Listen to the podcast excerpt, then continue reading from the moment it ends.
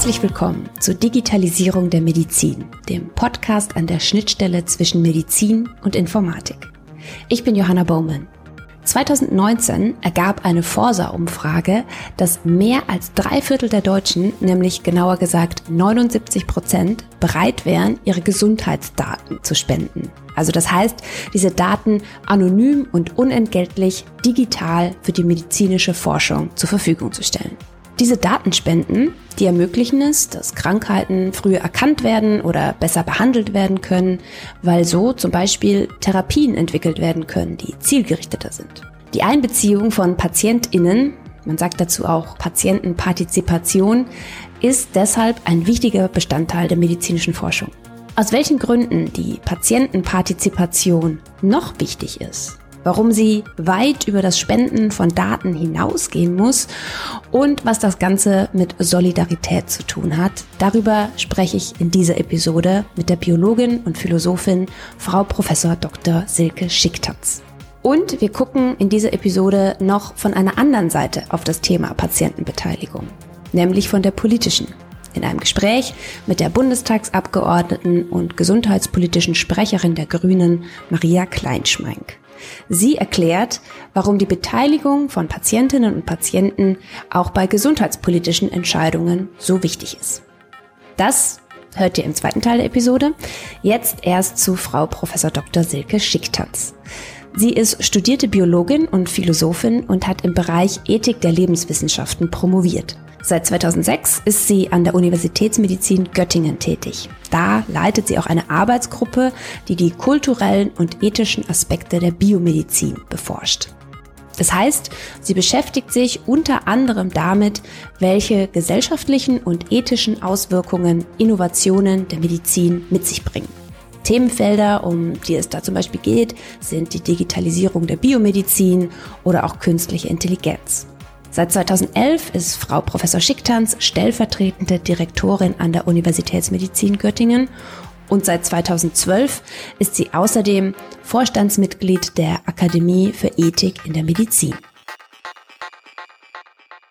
Und das äh, Themenfeld Digitalisierung der Biomedizin bis hin zu künstlicher Intelligenz ist ein wichtiges Thema, mit dem wir uns im Moment ähm, sehr intensiv beschäftigen. Sie haben Philosophie und Biologie studiert. Ich fand das ganz interessant, weil das klingt so, als wäre Ihnen schon nach dem Abitur klar gewesen, dass es für Sie in die Medizinethik gehen soll. Ist das so? Ja, ein bisschen ist es tatsächlich richtig. Ich hatte im Abitur 89 damals schon das Glück, das Fach Ethik in Baden-Württemberg als eine der ersten zu besuchen und habe dann dort, das war auch tatsächlich bei mir noch ein Prüfungsfach und da haben mich tatsächlich schon in allerersten bioethischen Fragen beschäftigt. Da ging es damals Ende der 80er Jahre vor allem um Embryonenforschung und das fand ich ganz spannend und zugleich schlug mein Herz aber immer auch schon für die Naturwissenschaften und über viele Umwege auch Postdoc-Stellen an verschiedenen Instituten bin ich jetzt sozusagen in der Medizin heimisch geworden. Es gibt diese Forsa-Umfrage, die besagt, dass mehr als drei Viertel aller Deutschen bereit wären, ihre Daten für die medizinische Forschung zu spenden. Ich glaube, als allererstes müssten wir hier mal kurz über die Begrifflichkeiten reden. Bedeutet Datenspende denn gleich Patientenbeteiligung oder gibt es noch andere Formen der Patientenbeteiligung? Ja, das ist ein ganz wichtiger Punkt, dass man ganz grundlegend erstmal unterscheidet zwischen der Idee, dass Patienten sich sozusagen durch Datenspende an der Forschung beteiligen. Das ist ja letztlich sozusagen auch nichts Neues. Das ist auch etwas, was wir ja im Prinzip die Idee seit, können wir sagen, Entwicklung der modernen medizinischen Forschung haben, nämlich dass Patienten sozusagen bereit sind, freiwillig, das ist ja zumindest die ethische Bedingung und inzwischen Gott sei Dank eben auch rechtlich verankert. Das war ja nicht immer so, wenn man an das Anfang des 20 20. Jahrhunderts denkt, wo Forschung angefangen hat, wurden Patienten häufig gar nicht gefragt, ob sie an Forschung oder für Forschung sozusagen bereit sind teilzunehmen. Aber das ist, gehört ja heute sozusagen zu unseren ethischen und rechtlichen Standards. Und das äh, Konzept der Beteiligung oder im Englischen, manchmal zum Teil auch im Deutschen zu Recht eher als Partizipation beschrieben, ist eigentlich was äh, wesentlich weitgehenderes. Also was wir hierunter verstehen, meint, dass Patienten, sei es als Individuum, aber vor allem sozusagen auch als Vertreter oder als Interessensvertreter an bestimmten Entscheidungsprozessen oder zumindest Überlegungen beteiligt werden, involviert werden, wo die Forschung hingehen soll, unter Umständen auch wie, unter welchen Umständen sie durchgeführt wird.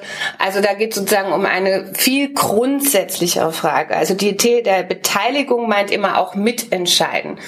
Natürlich ist sozusagen die freiwillige Mitarbeit, zum Beispiel bereit sein, seine Daten zu spenden, auch schon eine man kann sagen, Minimalform des Mitentscheidens. Das ist das, was ich meine, dass man sagen aus der historischen Perspektive selbst das nicht unbedingt selbstverständlich findet. Aber ich denke, das ist heutzutage eigentlich gar kein Thema mehr, dass Leute darüber selber entscheiden sollen.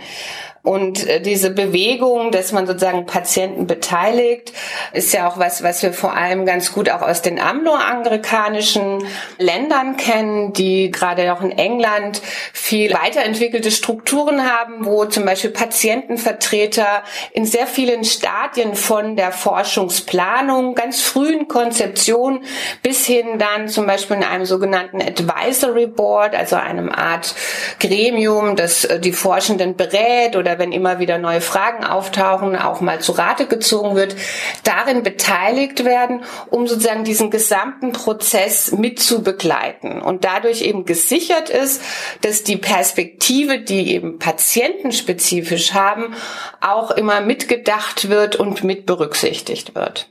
Wie sieht das denn in der Praxis aus? Das heißt, das läuft dann in Deutschland auch über Patientenverbände oder wie organisiert sich das? Ja, man kann schon sagen, dass Deutschland hier eher noch ein Entwicklungsland ist, jetzt gerade wenn man es nochmal mit England vergleicht. Aber das ist im Prinzip die Grundidee. Die äh, Idee ist, dass man zum Beispiel auch in großen Forschungsprojekten einen sogenannten Beirat hat, wo Vertreter von Patientenverbänden in der Regel Mitglied sind und denen man zum Beispiel Konzepte vorstellt, sich sozusagen Rückmeldung einholt. Macht das Sinn? Gibt es bestimmte Dinge, die wir hier berücksichtigen müssen, um auch die Bedürfnisse von Patienten adäquat zu adressieren. Dann Beteiligung bedeutet natürlich auch, könnte man sagen, es sind so drei Level. Das erste ist erstmal Information, das heißt auch so zu kommunizieren von Seiten der Wissenschaft, dass Laien das trotzdem gut verstehen können, um was es hier eigentlich geht. Also nicht so sehr mit Fachbegriffen um sich schmeißen, sondern gucken, dass man das sozusagen alles ausreichend erklärt. Der nächste Schritt wäre dann Transparenz. Das bedeutet eben auch über Fortschritte, vielleicht aber auch ausreichend über Misserfolge, über Probleme in der Forschung ebenfalls zu berichten, die sozusagen transparent zu machen und vor allem auch die Zielsetzungen, um die es in der Forschung geht, ganz realistisch darzustellen und nicht überzogen mit Werbeversprechen und so weiter. Also das ist sozusagen schon eine ganz wichtige grundlegende Form, die auch nochmal die Bedeutung von Wissenschaftskommunikation für die Idee von Beteiligung ganz stark betont. Und dann, wie gesagt, gibt es im zweiten Schritt dann eben solche Formen des einzelnen Patientenvertreter.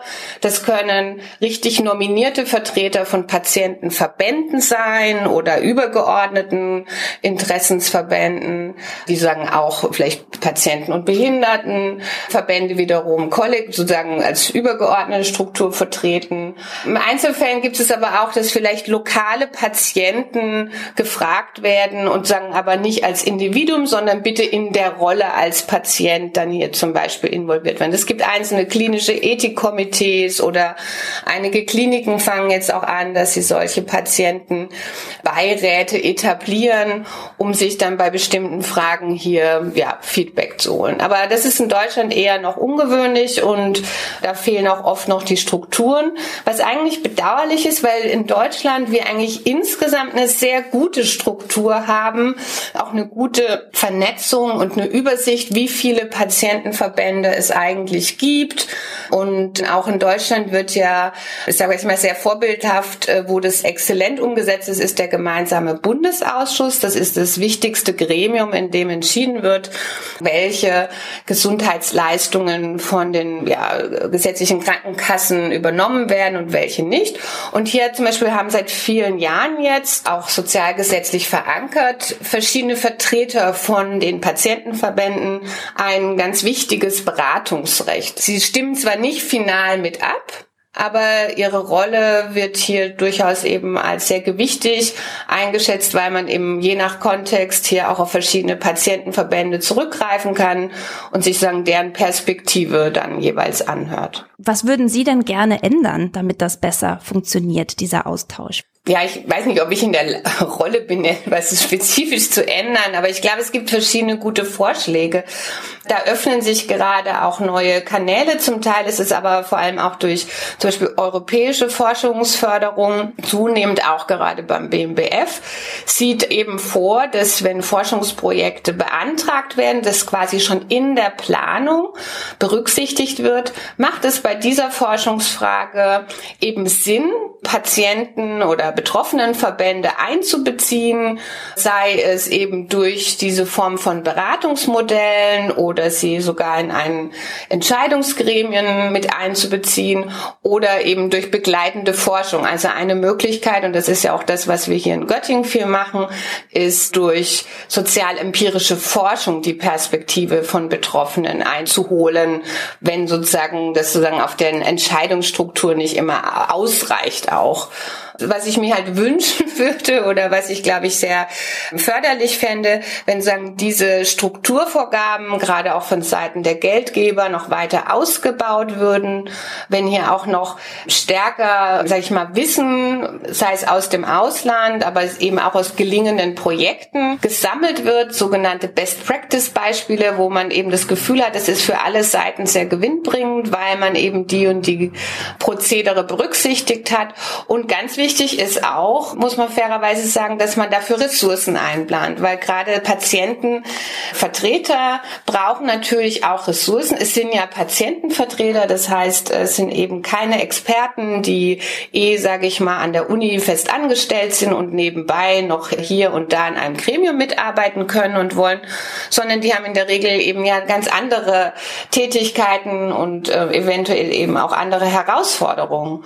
Und da muss eben auch finanzielle Ressourcen bereitgestellt werden, damit es solchen Vertretern möglich ist, eine gute Mitarbeit auch leisten zu können. Und da fehlt es auch, glaube ich, noch an ganz vielen Strukturen bei uns. Mhm. Also, dass man es irgendwie so von Anfang an die Patientin ein bisschen mehr mitdenkt irgendwie. Mhm. Ja, also das Wichtigste sozusagen jetzt aus ethischer Sicht und da die Idee der Beteiligung oder wie gesagt der Begriff der Partizipation kommt ja eigentlich tatsächlich aus der aus der politischen Ethik, hat eine ganz lange Tradition und äh, sagen wir, der, der Grundgedanke ist äh, sehr einfach zu formulieren, nämlich dass die, die von Entscheidungen betroffen sind, eben auch an den Entscheidungen selbst beteiligt werden. Das ist eigentlich unser ein ganz simples äh, grunddemokratisches Prinzip, was dahinter steht. Und das ist natürlich, finde ich, auch recht schnell einleuchtbar, wenn wir vor allem über öffentlich geförderte Forschung reden. Dann ist ja natürlich genau die Zielsetzung, dass diese öffentliche Forschung auch denen zugutekommt, die sozusagen ja, oder dass die, die, von denen man glaubt, sie soll ihnen zugutekommen, eben auch mitbestimmen, was es eigentlich bedeutet, dass ihnen hier was zugutekommt. Weil das ist ja gar nicht immer so eindeutig ähm, vielleicht zu entscheiden. Es gibt viele Konflikte in der medizinischen Ethik, die deutlich machen, dass wir zum Beispiel zwischen mehr Freiheit und mehr Sicherheit oder längeres Leben oder höhere Lebensqualität abwägen müssen, weil es eben nicht immer so einfach ist, alles auf einmal zu haben. Und diese sagen Abwägungsentscheidungen, denke ich, können nicht die Experten für Patienten oder die Ärzte Ärzte oder die Gesundheitsprofessionen für die Patienten selbst äh, treffen, sondern das müssen diese für sich mitentscheiden, ja. Natürlich sind sie da auch auf Expertenwissen angewiesen, um zum Beispiel bestimmte Folgen besser einschätzen zu können. Aber diese Wertentscheidungen selbst liegen ja sozusagen auf der persönlichen Ebene. Und das ist ein ganz zentraler Punkt.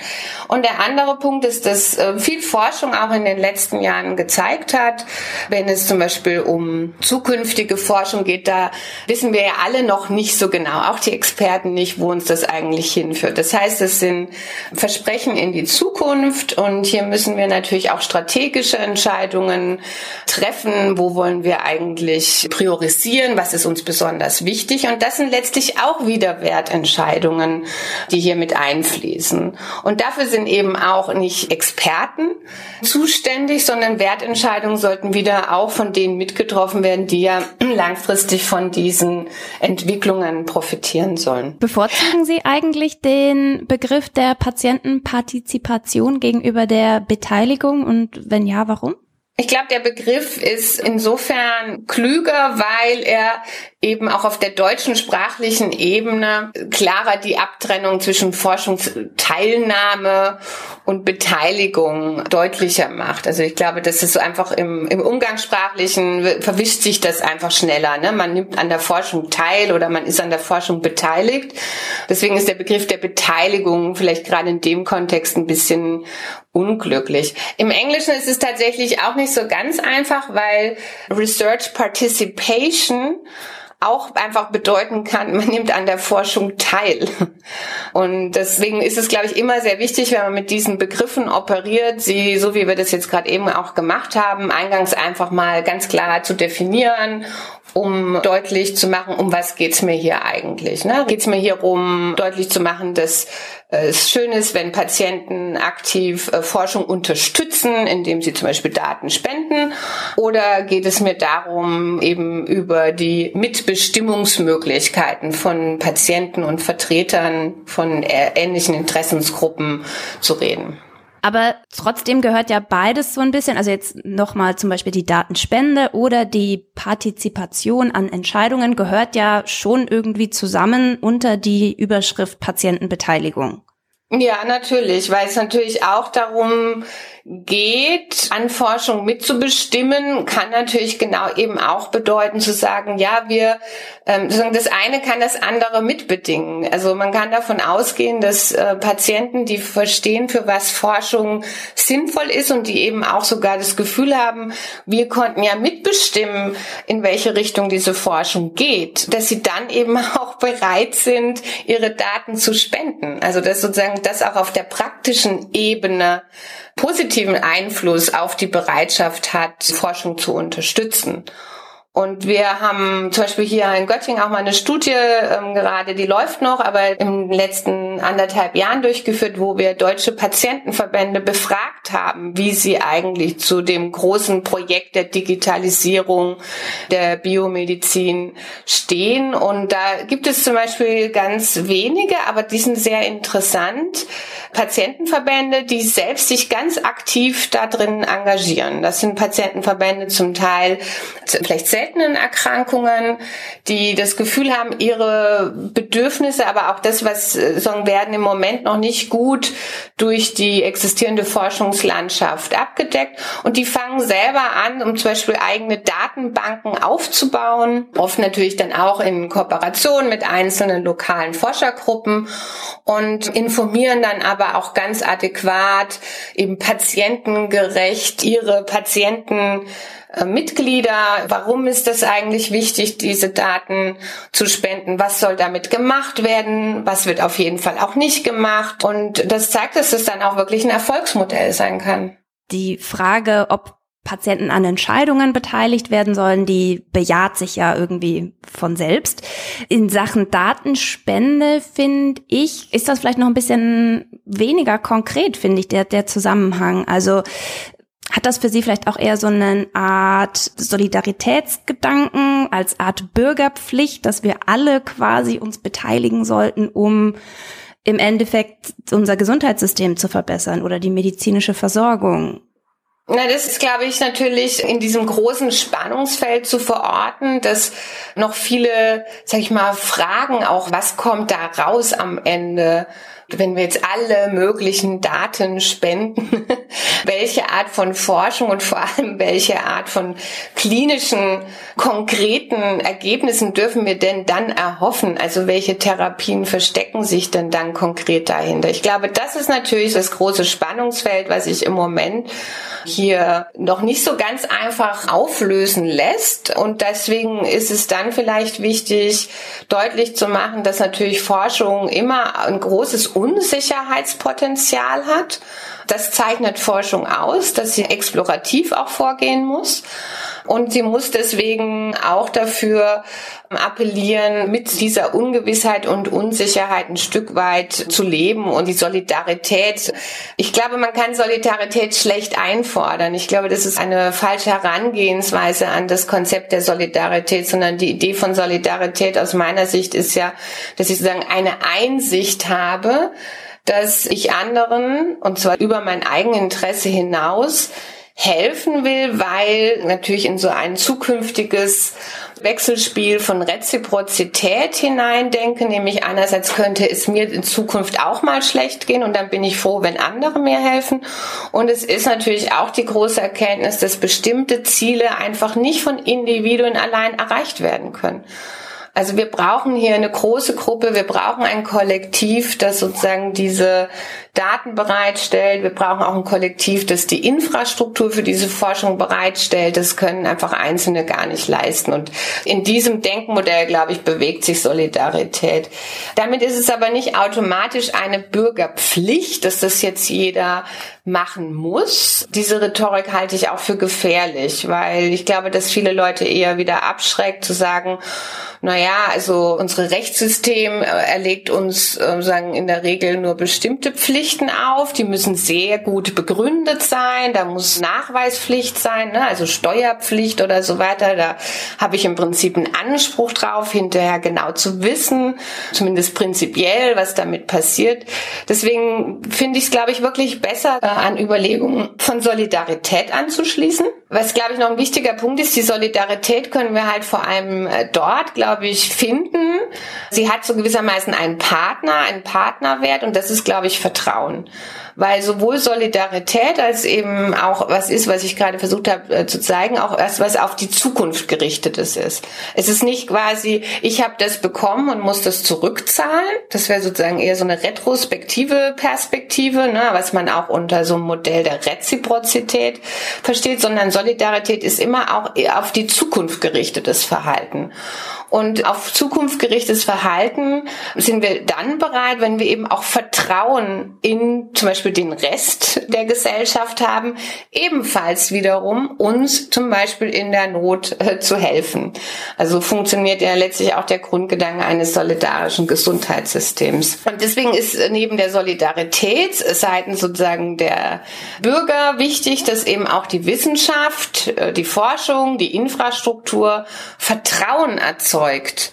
Insofern schließt sich hier wieder der Kreis, weil vertrauensbildende Maßnahmen sind zum Beispiel Beteiligungsverfahren. Also wenn Leute an Prozederen beteiligt sind, sei es eben auf diesen einfachen Formen von Information, Transparenz, Interessensvertreter sind integriert in bestimmte Entscheidungsprozesse, es gibt Dialogmodelle, all das kann sozusagen auch Vertrauen eben erzeugen.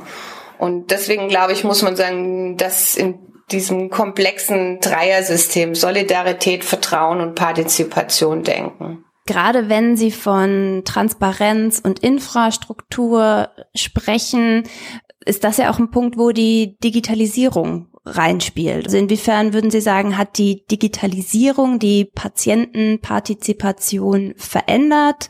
Welche Chancen sind daraus entstanden? Welche Herausforderungen vielleicht auch? Ja, das ist ein äh, spannendes Thema, was tatsächlich selbst in der Partizipationsforschung schon viele Jahre eigentlich beschäftigt, nämlich kann man digitale Formen sogar auch nutzen, um Partizipationsformen zu erleichtern, sie kostengünstiger zu machen.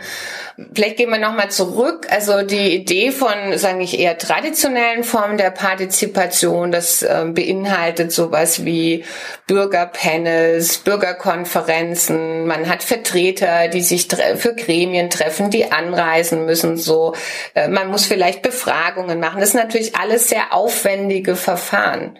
Und ich glaube, eine Chance, die jetzt insgesamt an der Digitalisierung als Technik liegt, das heißt jetzt sozusagen, was die Datenerhebung angeht, aber eben auch die der Kommunikation könnte sein, dass wir noch mehr in die Richtung der nächsten Jahre gehen müssen, sogenannte Formate der Online-Beteiligung auszuprobieren. Also was wir jetzt ja auch alle in dem letzten halben Jahr, denke ich, sehr, sehr gelernt haben, ist, dass vielleicht bestimmte Vorbehalte gegenüber Online-Kommunikation, Meetings, die wir jetzt alle per Video und anderer digitaler Formate abhalten, viel besser klappt als erwartet. Es ist, sie sind nicht perfekt. Ich glaube, das ähm, haben wir alle erfahren.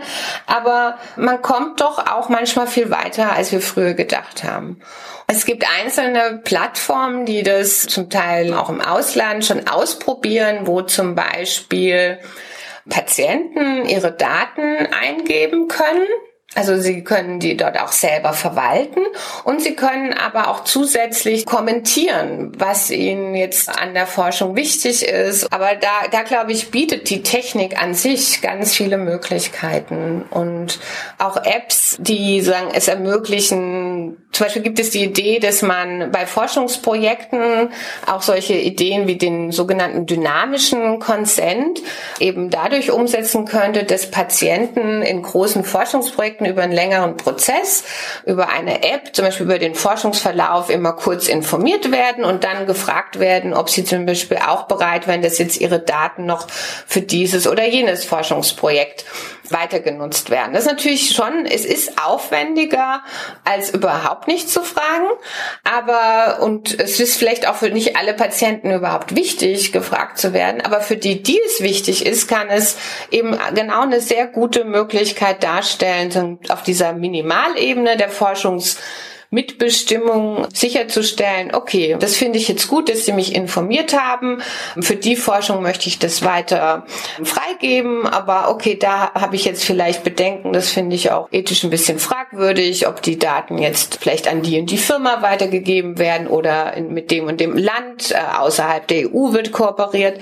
Das sind ja alles auch wichtige Forschungsfragen aus ethischer Sicht, die auch Ethikerinnen beschäftigen, wo vielleicht manchmal Limitierungen sind in, in der Forschung. Und das ja. kann auch einzelne Patienten und Bürger beschäftigen. Ja, EthikerInnen, so wie Sie selbst. Wir sind ja jetzt wieder auf der ethischen Seite. Die wichtige Frage oder die, die Zustimmung so als wichtiges Element.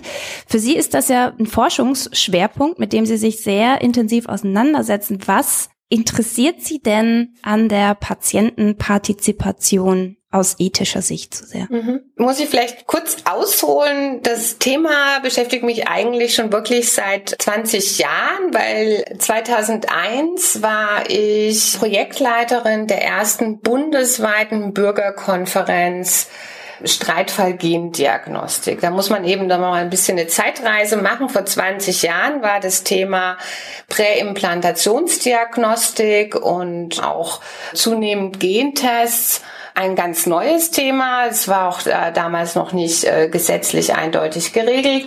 Und das hat halt viele Ethiker, Theologen, Wissenschaftler, aber eben auch die Öffentlichkeit durchaus bewegt. Da gab es eine ganz intensive öffentliche Debatte. Und damals gab es eben diese Idee, ein BMBF gefördertes Projekt auch, warum nicht einfach mal ähnlich wie zum Beispiel in ähm, anderen Ländern wie Kanada, England oder Schweiz Bürger einladen und sie äh, sagen, sozusagen informiert über einen längeren Zeitraum über dieses durchaus ja auch komplexe Thema diskutieren zu lassen.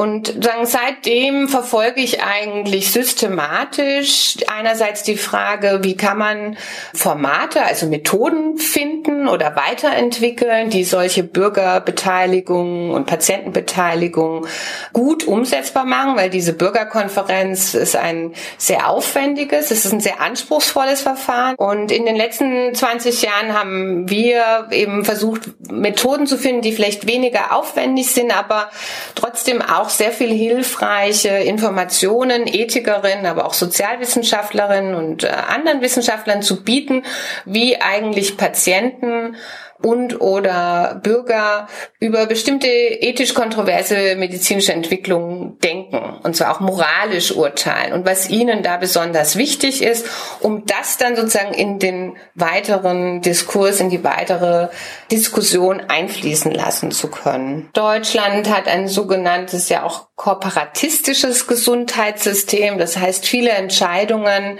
werden in Expertengremien getroffen und gar nicht so sehr ist alles sozusagen direkt vom Gesetzgeber und damit auch von parlamentarischer Demokratie abgesichert. Und deswegen halte ich gerade in einem solchen System eben auch die Involvierung von Patienten und Bürgern besonders wichtig. Verstehe ich das richtig? Ihnen ist auch viel daran gelegen, mehr Menschen als nur PatientInnen zu beteiligen, sondern auch BürgerInnen. Also schlicht und ergreifend Menschen zu beteiligen, bevor es sie vielleicht selbst betrifft. Mhm. Ja, weil ich denke, dass die Kategorie Patient, Bürger ist natürlich auch, wie soll ich sagen, natürlich eine soziale Zuschreibung. Einerseits sind natürlich Patienten auch immer Bürger, aber Bürger, die vielleicht im Moment keine chronische Erkrankung haben, müssen sich A, selbst damit beschäftigen, dass es sie durchaus treffen kann. Dann ist es wahrscheinlich sehr unwahrscheinlich, dass jemand sein ganzes Leben lang nie irgendeine Krankheit hatte. Das heißt, dass in der einen oder anderen Weise, glaube ich, sind wir früher oder später alle von einer Krankheit betroffen und haben deswegen ja auch ähm, ein, denke ich, ähm, berechtigtes Interesse an einem guten Gesundheitssystem und eben an guter Gesundheitsforschung. Also das sind ja alle sozusagen Abwägungsprozesse, die eben auch man finde ich ungern dem politischen Geschäft, äh, wie soll ich sagen, dass sich jetzt vielleicht auch manchmal eher noch durch andere Interessen getrieben ist, wann ist die nächste Wahl, wie positioniere ich mich dazu, sondern hier sind ja auch langfristige Abwägungsprozesse immer im Blick zu halten. Und das sagen, auf der Ebene sind sowohl eben auch Bürger, die noch nicht akut betroffen sind, manchmal genauso wichtig und ihre Meinung als nur Patienten. Patienten auch hier gibt's ganz gute Beispiele, gerade in skandinavischen Ländern, die führen regelmäßig solche Verfahren auch zum Beispiel zu sogenannten Priorisierungen im Gesundheitswesen durch, wo sie auch die breite Öffentlichkeit mit einbeziehen, um auch immer wieder sagen, für die Politik so ein, könnte man sagen, auch hilfreiches Feedback zu geben, wo würden Leute die Priorität setzen? Sind es irgendwie bei ähm, besonders schweren Erkrankungen? Sind es bei besonders langen chronischen Erkrankungen? Und gibt es vielleicht Erkrankungen, wo die Leute sagen, ja, das ist zwar jetzt lästig, und hier sind wir auch bereit, vielleicht selber ein bisschen mehr einzubringen, wenn dafür die Ressourcen im Gesundheitssystem aber geschont werden, um sozusagen für die besonders dramatischen Fälle, wo halt gar nichts anderes hilft, dann Ressourcen frei zu haben. Andererseits stelle ich es mir genauso schwierig vor, wie es ist, wenn es wenn man akut irgendwie von einer Krankheit betroffen ist. Also ich, ich, denke da nochmal an dieses Beispiel der Datenspende. Das ist für mich mhm. einfach irgendwie sehr greifbar. Ich stelle mir das sehr schwierig vor, wenn jemand mit akuten Schmerzen, mit einer akuten Krankheit im Krankenhaus ist, dann ist das Thema Datenspende wahrscheinlich auch schwierig da unterzubringen, ne? weil es einfach irgendwie andere Sachen dann wichtiger sind. Mhm. Wobei, glaube ich, in der Regel die Bereitschaft bei Patienten, Daten oder auch Biomaterial zur Forschung zur Verfügung zu stellen, sicher spontan wahrscheinlich auch größer ist, als wenn ich jetzt jemanden auf der Straße frage, gerade durch die Betroffenheit, weil man eben sozusagen selber ja auch im Medizinsystem hoffentlich gerade ähm, das Gefühl hat, es wurde einem da geholfen und dann ist man auch eher bereit, sozusagen was zurückzugeben und einen Beitrag ähm, auf der Ebene zu leisten. Aber Sie haben natürlich recht, es gibt Situationen, wo sozusagen für Patienten, können sagen, andere Dinge gerade wichtig sind und da kommt jetzt jemand und sagt, ja, und dürfte ich noch die Daten haben und die.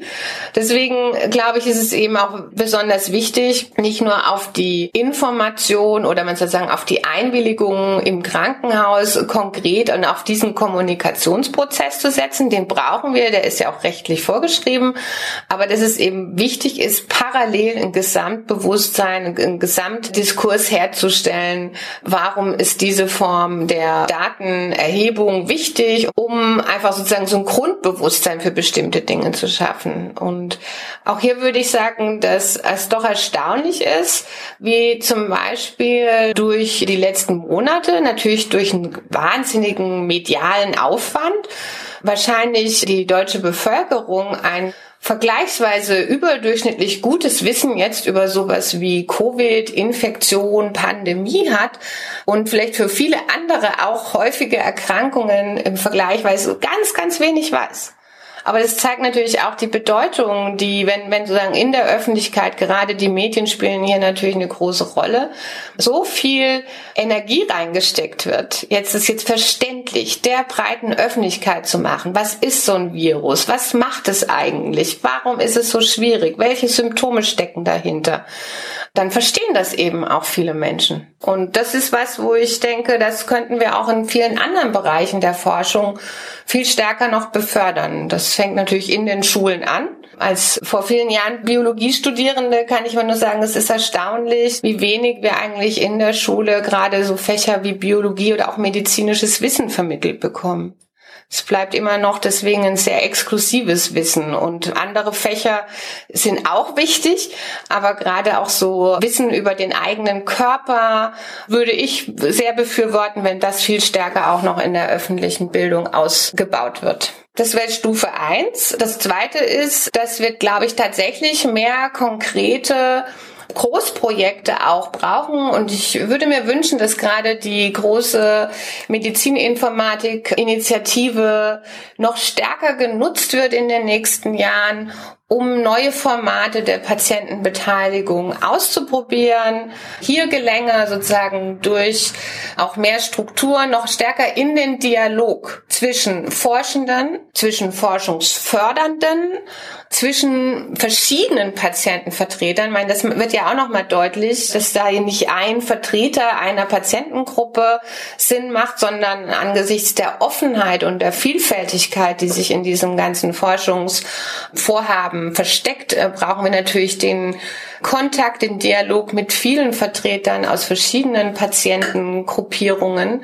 Da glaube ich, gibt es noch viele Möglichkeiten und das braucht natürlich auch, sage ich jetzt mal, auch als Forschende, auch für uns Strukturen. Auch wir brauchen Mittel, um solche Forschung vorantreiben zu können, um zeigen zu können, was gibt's hier für Formate, die sich eignen um dann eben ein gutes Format des Dialogs über solche Patientenbeteiligungen hin zu erreichen. Soweit zum Thema Patientenbeteiligung aus Sicht der Medizinethikerin Frau Prof. Dr. Silke Schicktanz. Der zweite Gast in dieser Episode beschäftigt sich auch mit dem Thema Patientenbeteiligung, allerdings auf politischer Ebene. Maria Kleinschmeink ist Soziologin und Grünenpolitikerin und seit 2009 Abgeordnete im Bundestag. Sie war Sprecherin für Prävention und Patientenrechte und ist aktuell Sprecherin für Gesundheitspolitik. Sie habe ich in ihrem Büro in Berlin erreicht. Frau Kleinschmeink, warum ist die Patientenbeteiligung im Zuge der Digitalisierung auf gesundheitspolitischer Ebene überhaupt wichtig? Ganz grundsätzlich erleben sich ja Patientinnen und Patienten sehr oft nur als Objekte im Gesundheitswesen, äh, als diejenigen, an denen etwas und für die etwas gemacht wird, aber da sie erleben sich nicht als aktiv Beteiligte, Einbezogene in den Prozess der Gesundheitserzeugung sozusagen und der Krankheitsbewältigung, sondern sie sehen sich oft in dieser Opferrolle oder aber einfach nur, nur als Objekt von Behandlung. Und gerade wenn man die Potenziale der Digitalisierung heben will, dann ist es ausgesprochen wichtig, von vornherein die Patientinnen mitzudenken, zu schauen, was kann ihr Nutzen sein durch die Digitalisierung, weil das ist ja kein Selbstzweck, sondern der soll ja nun gerade ihnen dienen und auf der anderen Seite auch zu gucken, dass es für sie gut nutzbar ist, dass die verschiedenen Möglichkeiten, die geschaffen werden, dann auch so ausgestaltet sind, dass sie den Bedürfnissen von Patientinnen auch wirklich gerecht werden. Und Sie setzen sich dafür ganz stark ein, dass dem so ist. Was fordern Sie denn konkret? Also wir fordern sehr durchgängig die Patientenbeteiligung. Das heißt, wenn man anfängt, eine EG-Card zu gestalten, wenn man anfängt, eine elektronische Patientenakte zu gestalten, wenn man beginnt, ein E-Rezept zu entwickeln, dass auf all diesen Ebenen von vornherein die Perspektive von Patientinnen und Patienten mit verankert wird und gleichzeitig deren Verbände beispielsweise, Selbsthilfegruppen mit einbezogen werden in die Entwicklung von Prozessen. Weil das verändert die Prozesse, führt auch zu ganz anderen Prioritätensetzungen. Wir mussten ja leider erleben, dass bei der Gestaltung der elektronischen Gesundheitskarte oder auch bei der elektronischen Patientenakte gar nicht danach geguckt worden ist, ob sie diejenigen sind, die am meisten jetzt profitieren, sondern eher, ob die Leistungserbringer oder die Krankenkassen einen Nutzen davon haben. Und das ist aus meiner Sicht völlig falsch herum angegangen, sondern Akzeptanz, aber auch das Gebrauchen einer elektronischen Patientenakte wird dann wirklich Fuß fassen, wenn ich was davon habe. Und ganz schlecht finde ich zum Beispiel, dass es jetzt auch absehbar bei der geplanten elektronischen Patientenakte ab 01.01.2021, dass zum Beispiel ein chronisch erkrankter Patient es kaum schaffen wird, mit der Akte, wie sie jetzt konzipiert ist, tatsächlich alle an seiner Behandlung beteiligten Gruppen und Leistungserbringer da einzubeziehen weil beispielsweise der Physiotherapeut, die Logopädin, die sind gar nicht angeschlossen. Und wenn Sie sich die Perspektive eines Parkinson-Erkrankten anschauen, dann hat der vielleicht mit einer Uniklinik Kontakt, vielleicht mit einem oder ziemlich sicher mit einem Hausarzt oder einer Hausärztin, ziemlich sicher mit Fachärzten zu tun, aber eben auch in ganz, ganz großem Umfang, gerade zum Erhalt seiner Fähigkeiten mit verschiedensten Physiotherapeuten, Logopäden, Ergotherapie.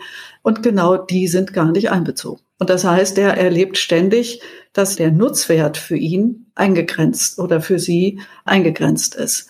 Und das Gleiche wird passieren mit dem E-Rezept, weil das ist gar nicht automatisch in der elektronischen Patientenakte drin, sondern ich muss mir dann die Informationen zu meinen Medikamenten dann umständlich exportieren und in die Patientenakte einfügen. Das heißt, die PatientInnen, die wurden da nicht gut genug mitgedacht bei der Entwicklung. Warum ist das wohl so? Wurden die vergessen? Ist das zu unbequem bei politischen Entscheidungen oder woran liegt das? Also grundsätzlich muss man wissen, dass die Entwicklung der elektronischen Patientenakte ja mal der Gematik übertragen worden ist und die bis vor kurzem einfach nur eine Gesellschaft war, wo vor allen Dingen die Leistungserbringer, insgesamt die Ärzteschaft und die Krankenhäuser und die Krankenkassen drin vertreten waren. Alle anderen nicht. Und damit war schon von vornherein klar, dass die Sicht der Patientinnen eigentlich am wenigsten mitgedacht worden ist. Ein kurzer Einschub zur Erklärung. Die Gematik wurde von den Spitzenorganisationen des deutschen Gesundheitswesens gegründet. Gesellschafter dieser GmbH sind zum Beispiel das Bundesministerium für Gesundheit, die Bundesärztekammer oder auch die Deutsche Krankenhausgesellschaft. Das Ziel der Gematik ist es, die Einführung und die Weiterentwicklung der elektronischen Gesundheitsakte voranzubringen und die IT-Standards für die dafür erforderliche Infrastruktur zu entwickeln. Ich glaube, dass mittlerweile es ankommt, dass man tatsächlich viel stärker die eigentlichen Nutzerinnen mitnehmen muss. Wir haben sehr viele Anträge in diese Richtung gestellt. Jetzt beim letzten Antrag wurde ich auch aus der Gematik heraus kontaktet und die haben dann zu mir gesagt, ja, da haben Sie tatsächlich einen guten Punkt, da müssen wir noch mehr dran tun, das werden wir uns vornehmen. Und ich hoffe, dass bei der Entwicklung der weiteren Anwendungen, die hier ausstehen, dann tatsächlich von vornherein die Patientinnen und Patienten mit einbezogen werden. Da muss eine richtig regelmäßige, aktive Einbeziehung während aller Entwicklungsschritte und auf allen wichtigen Ebenen, die stattfinden. Ist denn für Sie die Patientenbeteiligung auf politischer Sicht dann Voraussetzung für die weitere Beteiligung in der Forschung zum Beispiel? Oder wie sehen Sie das? Ich möchte gerne die äh, Patientenorganisationen, die wir im Paragraph 140 im Sozialgesetzbuch Nummer 5, und das ist das Maßgebliche fürs Gesundheitswesen und für die Leistungen, die es im Gesundheitswesen in Deutschland gibt, da möchte ich diese Organisationen gestärkt wissen, dass sie ganz systematisch mitgedacht werden und dass sie als eine Form der demokratischen, sozialrechtlichen Teilhabe gesehen werden. Wenn wir denn jetzt so auf die Digitalisierung im Allgemeinen gucken, also im Gesundheitswesen, Sie selber haben an einer Stelle, glaube ich, mal von einem Innovationsstau gesprochen. Hat die Politik da ein bisschen geschlafen in der Hinsicht? Also wenn Sie sich mal vor Augen führen, dass wir 2004 im Sozialgesetzbuch die elektronische Patientenakte verankert haben. 2004. Damals sollte die elektronische Gesundheitskarte der Schlüssel für diese Akte sein. Und wir sind jetzt im Jahre 2020 und werden im Jahre 2021 den Anspruch eines jeden gesetzlich Versicherten auf Zugang zu dieser elektronischen Patientenakte erhalten. Mit einem relativ rudimentären Ansatz, was man damit überhaupt bislang dann tun kann. Dann sehen Sie, dass wir in Deutschland tatsächlich einen Innovationsstau haben, weil die Idee ist schon relativ alt. Es gibt auch Länder, die sich zum gleichen Zeitpunkt auf den Weg gemacht haben und heute sehr viel weiter sind. Diesen Innovationsstau können wir vielleicht dafür nutzen, dass wir auf einem höheren technischen Level jetzt einsteigen. Das wäre ja so ein bisschen so eine Chance zu sagen, wir können ja jetzt auf einem höheren technischen Level starten und dann schauen, dass wir dann das Beste rausmachen. Andererseits kann man ja sagen, auch gerade durch Corona nimmt so die Digitalisierung insgesamt ja so ein bisschen an Fahrt auf. Wir merken, das erleichtert uns vieles, das klappt vielleicht an manchen Stellen besser als gedacht und das soll jetzt bitte auch schnell gehen. Sehen Sie denn da vielleicht auch eine Gefahr für die Patientenpartizipation wiederum? Eben, dass man jetzt sagt, jetzt müssen wir gucken, dass wir hier ein bisschen Zug reinkriegen und dann hält uns sowas vielleicht eher auf? Also ich glaube, dass wir auf der einen Seite sehen, dass gerade pandemiebedingt Nutzung wirklich zunehmen, also die Form von Telekonsilen, dass wir sehen, dass zum Beispiel doch bei den ganzen Psychotherapeuten eine enorme Bereitschaft da war, auch ein Angebot über Videotherapie zu machen, dass wir das auch bei anderen Gesundheitsberufen erleben. Also ganz andere Formen und Formate der Leistungserbringung Anstrengungen entstehen, die dann eine digitale Anbindung notwendig machen. Also das erleben wir und auf der anderen Seite, wie damit aber strukturiert umgegangen werden kann und wirklich zum Beispiel sowas wie ein telemedizinischer Verbund entstehen kann, den ich selber als Patientin vielleicht auch steuern kann. Das sehe ich noch lange nicht. Und ich sehe auch noch nicht, dass es Plattformen gibt, die ich dann beispielsweise nutzen könnte als Angebot für so einen patientenorientierten Behandlungskontext, der dann einfach zur Verfügung steht und es einfacher macht, sondern das muss dann alles über ein doch relativ bis jetzt noch wenig gut steuerbares Modul in der elektronischen Patientenakte gehen. Auch da vermisse ich zum Beispiel intuitive Oberflächen, die es mir leicht machen, das selber zu handeln und zu steuern. Also das, was ich bisher in den Demo-Versionen gesehen habe, ist dann doch so ein bisschen wie so ein Archiv, wo ich dann auswählen kann, okay, alle Dateien mit dem und dem Kürzel hinten, die kann ich dann freigeben oder sowas. Das ist also ganz wenig vom Patient ausgedacht, sondern das ist aus den technischen Möglichkeiten her gestaltet. Und ich hoffe, dass das nicht auch Wege so verbaut, dass da eigentlich am Grunde ähm, schwerfällt, wirklich intuitiv verstehbares, leicht handelbares für die Patientin dabei am Ende zu erhalten. Also doch so ein bisschen die Idee, dass ja jetzt viele digitale Lösungen auf den Weg gebracht werden, aber auch hier nicht unbedingt aus Sicht der Patienten. Ja, und auch nicht so ausgestaltet, dass sie, sagen wir mal, eher so ein bisschen Nerd sein voraussetzen, also schon eine bestimmte Affinität dazu, sondern einfach leicht verstehbar, leicht händelbar, leicht ansteuerbar, intuitiv sich erklärend quasi zur Verfügung ständen. Das da ist noch sehr, sehr, sehr viel Potenzial nach oben. Das klingt ja so, so ein bisschen ernüchternd, wenn ich Sie jetzt mal umgekehrt fragen darf. Wie sieht denn in Ihren Augen ein ideales digitalisiertes Gesundheitswesen aus? Also für mich wäre es erstens so, dass es die Unterstützung von patientenorientierten Prozessen einfach bedeutet. Also nicht ein Nutzwert an und für sich. Und ich persönlich glaube auch nicht, dass Behandlung, gute Therapie, gute Unterstützung allein nur digital geschehen kann, sondern wir werden weiterhin sehr, sehr stark die persönliche Leistungserbringung, den persönlichen Kontakt brauchen weil Menschen sind und auch gerade Gesunden hat ganz viel damit zu tun, dass man ganzheitlich in seinen Sinnen angesprochen ist, Dinge in der Kommunikation zum Beispiel bestätigend wirken, die auch im persönlichen Kontakt entstehen. Das wird immer eine Rolle spielen. Insofern ist die Digitalisierung ein Hilfsmittel und eine zusätzliche Möglichkeit, die einfach Dinge zur besseren Information, zur besseren Beratung, zum besseren Zusammenführen von verschiedenen Leistungserbringern, zum Überbrücken von Ort und Zeit eine Rolle spielen können, die einem helfen können, dass ich Dinge trainieren kann als Patientin beispielsweise, in der Logopädie Schulungen eine Rolle spielen können und so weiter.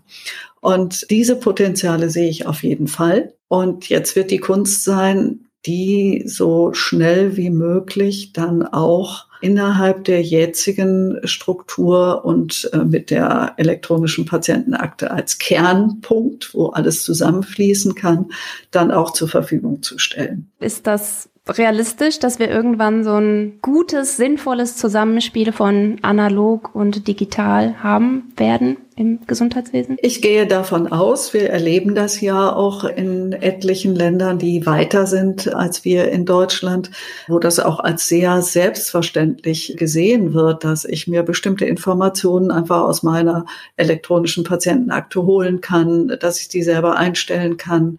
Insofern bin ich überzeugt, das wird kommen und wir müssen jetzt Dampf machen, dass das auch so kommt, dass es tatsächlich am Ende nicht hauptsächlich um wirtschaftlichen Nutzen für irgendwen im System geht, sondern darum geht, dass die Patientenseite da wirklich gut abgeholt ist.